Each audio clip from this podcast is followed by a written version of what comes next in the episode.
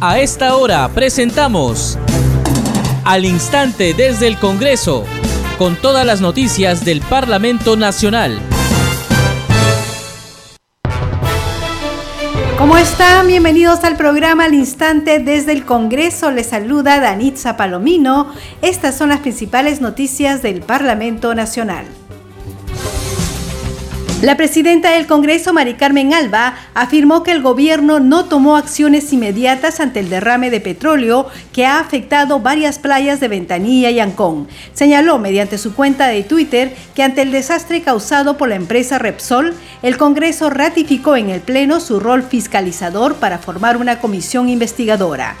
En Huánuco se desarrolla la audiencia pública Legislando con el Pueblo, organizada por la Comisión de la Mujer y Familia. Se ha presentado la ley que promueve la protección y desarrollo integral de las niñas, niños y adolescentes que se encuentran en orfandad. En la primera semana de representación del presente año, los congresistas de las diferentes bancadas se encuentran en sus regiones tomando contacto directo con la población. En Amazonas, el congresista Segundo Montalvo de la bancada Perú Libre inspeccionó la obra Puente Misquillacu Bajo, ubicado en el distrito de Cajaruro. En Arequipa, el congresista Esdras Medina de la bancada de Renovación Popular supervisó el estado de los centros educativos en el distrito de Cocachacra. En Cusco, la congresista Ruth Luque de la bancada Juntos por el Perú viene supervisando la infraestructura educativa de colegios y reuniéndose con autoridades locales.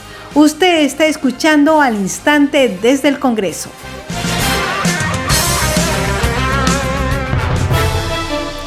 Bien, vamos con el desarrollo de las noticias. La presidenta del Congreso, Mari Carmen Alba, afirmó que el gobierno no tomó acciones inmediatas ante el derrame de petróleo que ha afectado varias playas de Ventanilla y Ancón. Señaló mediante su cuenta de Twitter que ante el desastre causado por Repsol, el Congreso ratificó en el Pleno su rol fiscalizador para formar una comisión investigadora. Y en la primera semana de representación del presente año, los congresistas de las diferentes bancadas se encuentran en sus regiones tomando contacto directo con la población. El congresista Segundo Montalvo de Perú Libre inspeccionó la obra Puente Misquillacu Bajo, ubicado en el distrito de Cajaruro. El parlamentario explicó que este proyecto viene siendo ejecutado por medio de Provías descentralizado y la Municipalidad Provincial de Utcubamba. Escuchemos la entrevista al congresista Segundo Montalvo que le hiciera nuestra compañera Perla Villanueva. Estamos enlazados telefónicamente con el congresista Segundo Montalvo, que se encuentra en la provincia de Bagua, donde tiene hoy una agenda de trabajo prevista. Congresista, muy buenos días. Gracias por estar en contacto con Congreso Radio. Buen día, Perla. Buen día a su amable audiencia de todo el Perú y hasta donde llegan las ondas sonoras de Radio Congreso. Sí, congresista, coméntenos, ¿cuál es su agenda de trabajo hoy? Bueno, eh, la, agenda de trabajo hoy es, como se llama, estamos en la provincia de Bagua y estamos ya por salir a hacer una fiscalización del trabajo que se viene haciendo en, el proyecto de irrigación Amojao, que queda en la provincia de Bagua. Y ayer sabemos que también ha estado en Utcubamba usted recogiendo un poco las demandas de la población y estado en contacto con ellos para fiscalizar cuál es su situación. Sí, eh, justamente ya teníamos programado el día de ayer visitar a una obra de un puente que lo está haciendo Provías Regional que en, siempre en coordinación con Provía Nacional. Pero nos hemos encontrado con la sorpresa de que están haciendo un trabajo y los pobladores, los beneficiarios no están contentos porque la obra se está ejecutando en malas condiciones, ¿no? Por ejemplo, los muros que son del puente se está colocando casi en el centro de donde pasa la quebrada y los eh, moradores, los beneficiarios están bien incómodos y el día de hoy van a paralizar esa obra porque ellos quieren que, ya que después de muchos años que han venido gestionando, quieren que se haga una obra en perfectas condiciones. Y según los beneficiarios, dice que estos no nunca han llegado a hacer una, una inspección in situ para que hagan el expediente. Parece que el expediente lo han hecho por Google y aquí están responsabilizando a Provía Nacional. Si el problema es de conectividad en esa, no solo en esa zona, sino también en otras partes del país, congresista, ¿Cuáles son los motivos, eh, el por qué la protesta de estos pobladores? Si esta obra debería beneficiarlos, ¿no? Claro, ellos han estado muy contentos eh, al saber que se va a dar la ejecución de ese puente tan importante para ese lugar. Han estado muy contentos, pero cuando han visto que han comenzado a hacer los trabajos y los muros del puente, hay un, muro que lo están colocando casi en el centro por donde pasa el agua. Dice ellos, ¿qué trabajo, qué, qué tipo de profesionales han hecho este expediente? Por lo tanto, el día de hoy se reúnen también con otras autoridades y van, ellos están decididos en paralizar esa obra porque no, no van a permitir que el dinero de todos los peruanos se eh, gaste en una obra mal ejecutada, ya que después de muchos años van a tener un puente eh, en ese lugar, ellos quieren que se haga un puente, pero en buenas condiciones. Muy bien, congresista, esperemos que lleguen a un buen acuerdo con las autoridades y que puedan solucionar sus demandas estos pobladores. Muy bien, congresista, ¿cuáles son otras actividades que usted tiene para eh, eh, lo que el resto de la semana, para hasta el viernes, ¿no? Va a usted estar allá en su región. Sí, el día de mañana también vamos a estar aquí en Bagua, y porque el proyecto de irrigación a mojado es un proyecto grande y estamos justamente, hemos hecho la invitación a, a, los ingenieros del Consejo Regional de Amazonas que también nos están acompañando para hacer un informe eh, respectivo de acuerdo a, las condiciones que se viene ejecutando esta obra, ¿no? Entonces nosotros el día viernes, aparte del día de mañana, y el día viernes estaremos en Chechapoyas reuniéndonos con el Frente de Defensa, con las organizaciones de base y también con la Ronda Campesina para ver su preocupación respecto a la problemática de, de la ciudad, porque ahorita hay un problema que en Chechapoyas la vida casi no vale nada. Eh, casi interdiario hay, como se llama, asesinatos por culpa de, de tráfico de tierras, ¿no? Entonces ya nos está preocupando mucho y la policía poco o casi nada hace al respecto. De acuerdo, congresista, le agradecemos por este contacto telefónico. Sabemos que usted está camino ya a dirigirse a cumplir sus actividades hoy, su agenda de trabajo, así que en cualquier momento vamos a estar comunicándonos nuevamente con usted para que nos brinde el detalle de su agenda de trabajo. Gracias, buenos días. Buen día, gracias. Seguimos aquí al instante desde el Congreso y por unanimidad en el último pleno del Congreso se aprobó modificar la ley orgánica del Registro Nacional de Identificación y Estado Civil RENIEC a fin de ampliar la información personal que debe contener el Documento Nacional de Identidad. La propuesta señala que en el Documento Nacional de Identidad DNI deberá incorporarse información sobre el grupo y factor sanguíneo. Vamos con el informe de la multiplataforma del Congreso de la República. Como verán, señores, es un pequeño, una pequeña incorporación, pero que puede salvar vidas, muchas vidas, que quizás hasta hoy se han venido perdiendo por la falta de oportunidad de contar con este dato. Unas letras y un símbolo que pueden hacer la diferencia. Por ello, la propuesta de incluir el grupo sanguíneo en el documento nacional de identidad fue aprobada con 109 votos a favor en el Pleno del Congreso. El autor de este proyecto, el congresista Héctor Acuña, la ha calificado como la ley salva vidas. Es un proyecto que salva vidas, salva vidas porque teniendo una información inmediata, teniendo una información al momento, ¿cuántos compatriotas, cuántos amigos pueden salvar la vida. La presidenta de la Comisión de Justicia, Gladys Echaíz, fue la encargada de sustentar la autógrafa ante la representación nacional. Todos sabemos, hemos visto, constatado y palpado que muchas veces se pierde la vida, se agrava la salud de las personas en razón de no contar oportunamente con el grupo sanguíneo de las mismas ni de los donantes. Actualmente existe una ley, la ley 29733, que establece la obligatoriedad de llevar este dato, de consignarse este dato en los brevetes. Pero eso solamente beneficia a los conductores de vehículos. El documento detalla que la implementación de esta norma será progresiva y por tanto no afectará el presupuesto de las instituciones. Y el Poder Ejecutivo, a propuesta del presidente del Consejo de Ministros, en un plazo no mayor de 30 días hábiles, contados a partir del día siguiente de la publicación de la norma, adecuará el reglamento de inscripciones en el registro del Registro Nacional de Identificación. También señala que será el RENIEC en un plazo de seis meses el que establezca el cronograma correspondiente para dar cumplimiento a la norma. Bien, seguimos aquí al instante desde el Congreso. Ya retomamos la comunicación con nuestro compañero Josman Valverde. Adelante, Josman. Gracias, Anita. Buenas tardes. Vamos a hacer un recuento de algunas de las actividades de representación que los congresistas vienen desarrollando en este segundo día de actividades en el marco de esta semana de representación. La congresista Cheryl Trigoso está cumpliendo actividades en su región, en San Martín, y ella, eh, con el objeto, dice, de conocer en qué situación se encuentra la calidad del servicio y el suministro eléctrico, se ha reunido en las últimas horas con el gerente de Electrooriente de la sede de San Martín. Básicamente lo que eh, se busca es eh, atender la necesidad de cubrir la gran demanda en la región y que los está impulsando, dice ella, poder fiscalizar de cerca los proyectos de inversión que están previstos para este año, el 2022 Así que de esta manera ella cumple sus actividades de representación en esa zona del país, en eh, la selva. Pero también eh, tenemos eh, más información desde esa región que proviene precisamente de las actividades parlamentarias y esta vez lo correspondiente a el trabajo de la congresista Carol Paredes. Ella llegó hoy al distrito de Pucacaca, donde junto a la alcaldesa Edith Galvez y junto a la directora del colegio eh, Silvia García y la evaluadora además del programa Trabaja Perú, la señora Gina Barreda, han realizado un trabajo de inspección y supervisión a la institución educativa César Ruiz Reate.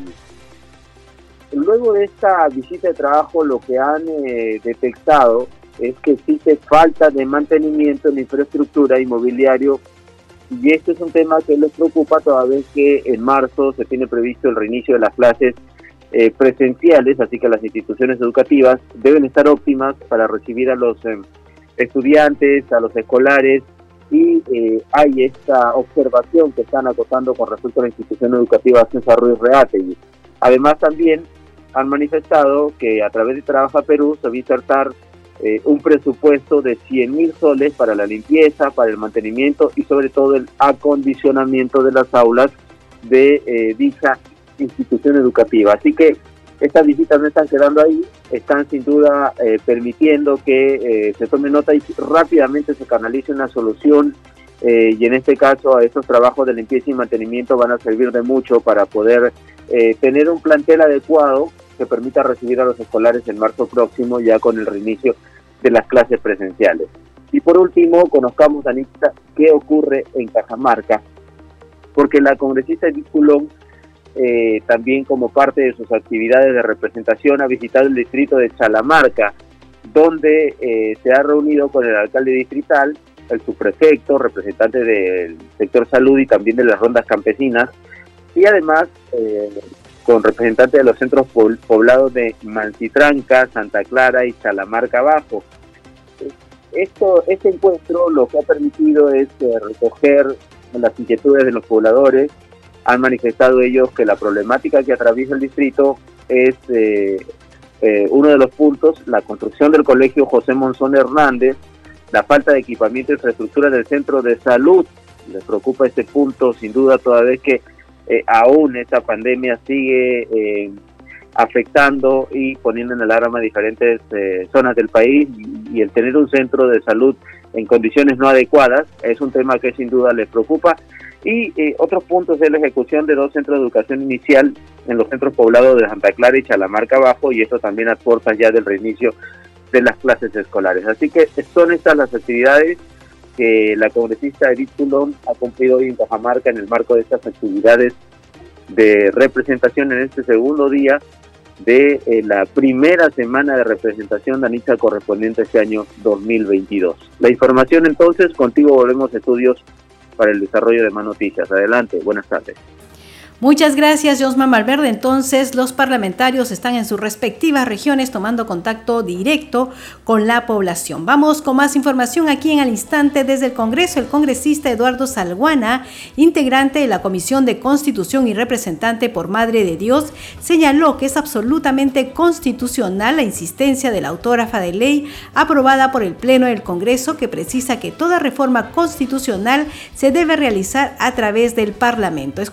Estamos enlazados con el congresista Eduardo Salguana Cadides, él es miembro titular de la Comisión de Constitución, eh, cuyo dictamen de insistencia eh, fue aprobado en el Pleno el viernes, en la ley que fortalece el proceso de aprobación de leyes de reforma constitucional. Congresista, bienvenido. Marian, encantado. Gracias. Y estamos aquí con usted precisamente para poder eh, brindarle a la, ciudadanía información con respecto a esta, a esta ley que se ha aprobado y que ha generado también una serie de críticas, sobre todo de parte del Ejecutivo. Bueno, eh, lo que la Comisión de Constitución y el Pleno ha hecho es ratificar una decisión que ya se ha tomado en varias sesiones y en la Comisión de Constitución se ha discutido ampliamente este tema que está vinculado a lo que es la reforma total o parcial de la constitución política del Estado. Y en la Carta del 93 se señala en el artículo 206 que toda modificación parcial o total se realiza a través del Congreso de la República y que la figura del referéndum que se encuentra prevista en el artículo 32 y que ha sido desarrollada por la ley 26.300 se aplica en el caso de la reforma total o parcial pero de lo que ha sido aprobado en el Congreso de la República. No hay posibilidad de un referéndum sobre otros aspectos, sobre otros temas, menos preguntarle sobre una asamblea constituyente como equivocadamente propone el Poder Ejecutivo. Así que lo que ha hecho el Congreso es estrictamente constitucional y corroborar lo que ya existe en este momento en la Constitución de 1993.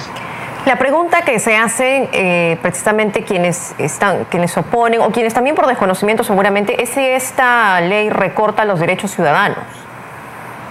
No, de ninguna manera, porque los derechos ciudadanos están en cuanto al tema de democracia directa, se encuentran desarrollados en la ley 26.300 que precisamente se llama ley de participación ciudadana sería importante que quienes tienen un punto de vista distinto le den una mirada de manera exhaustiva a esta norma.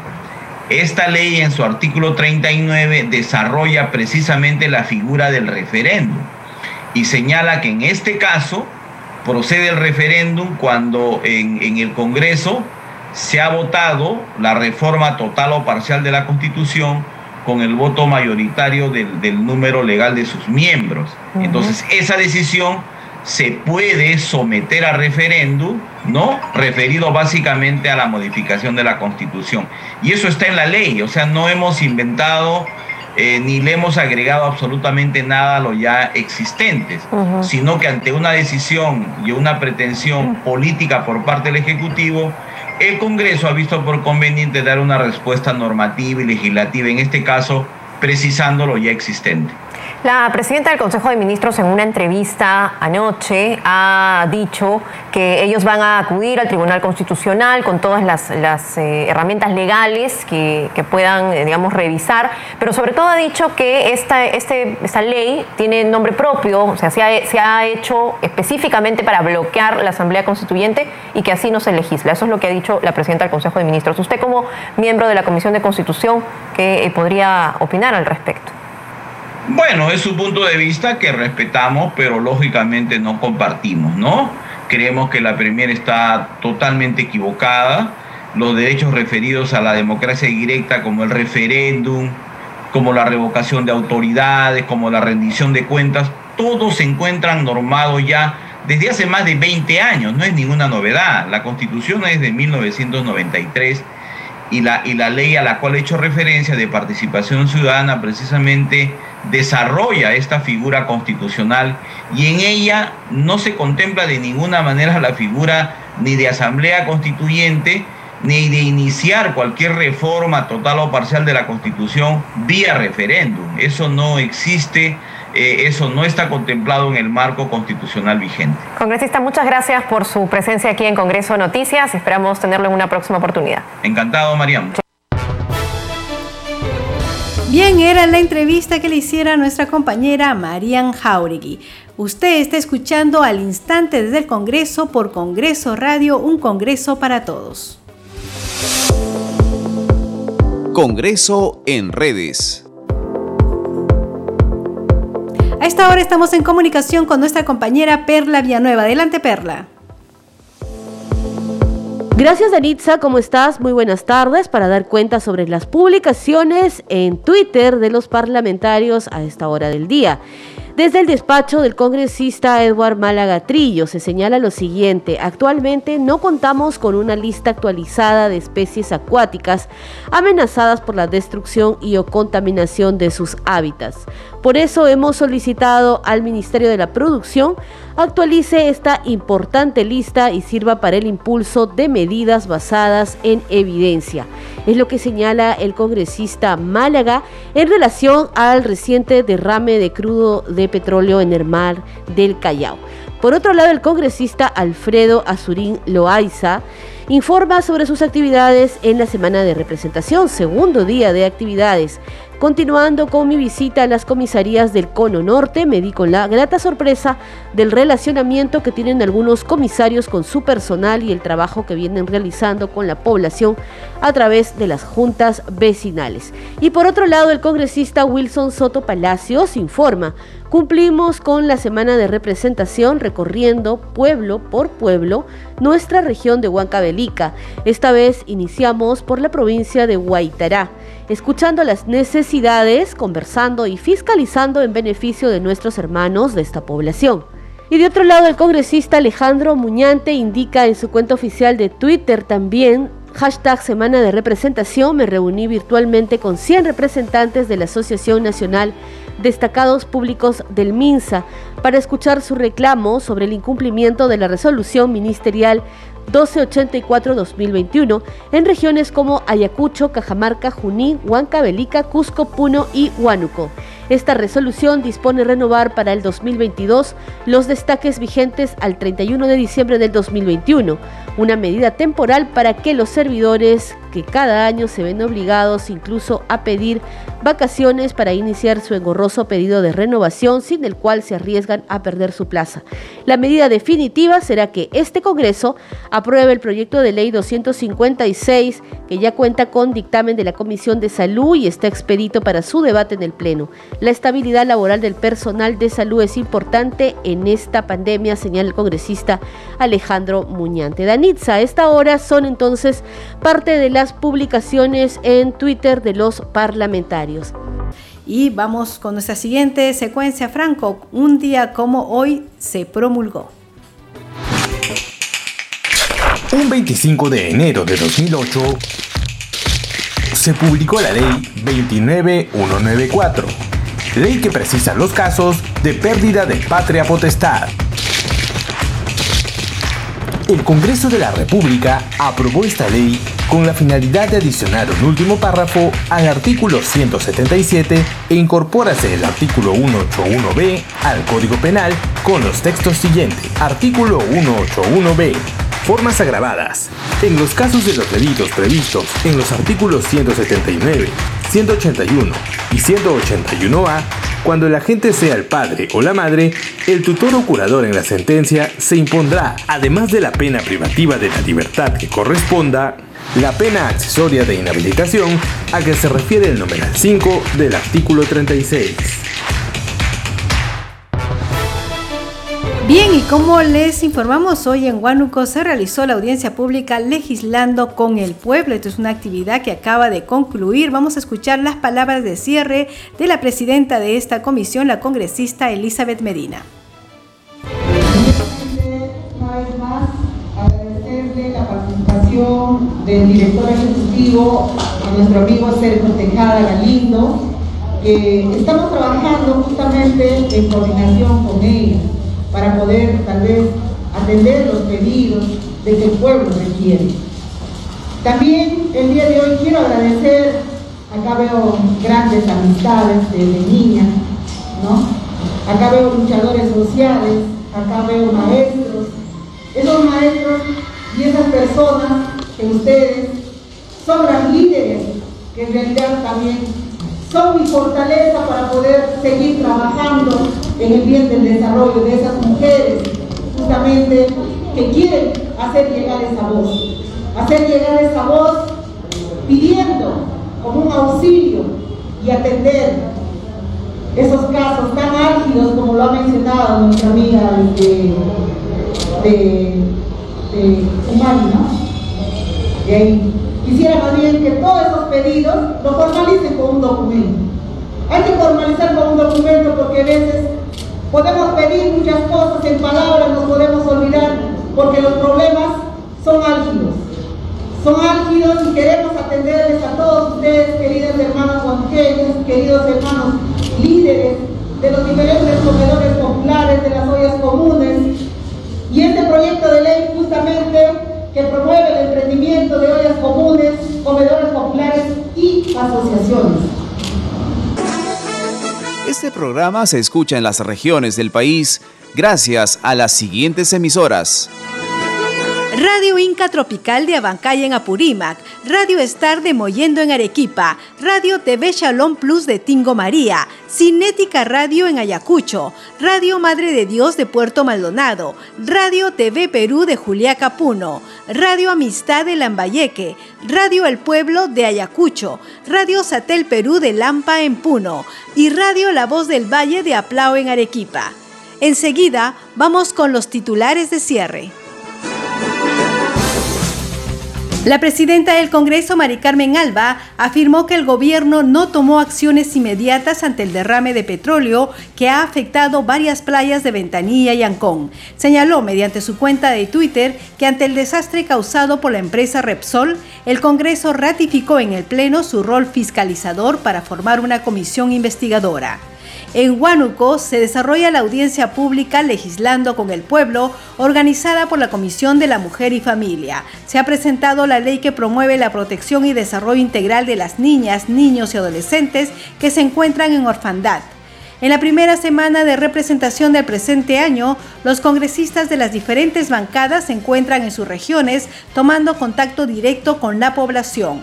En Amazonas, el congresista Segundo Montalvo de la bancada Perú Libre inspeccionó la obra Puente Misquillacu Bajo, ubicado en el distrito de Cajaruro. En Arequipa, el congresista Esdras Medina de la bancada de Renovación Popular supervisó el estado de los centros educativos en el distrito de Cocachacra. En Cusco, la congresista Ruth Luque de la bancada Juntos por el Perú viene supervisando la infraestructura educativa de colegios y reuniéndose con autoridades locales. Usted está escuchando al instante desde el Congreso. Bien, hemos llegado al final del programa. A nombre del equipo de Congreso Radio, le agradecemos por acompañarnos en esta edición. Estuvo en los controles Franco Roldán y en la conducción Danitza Palomino. Deseamos que tengan un buen día.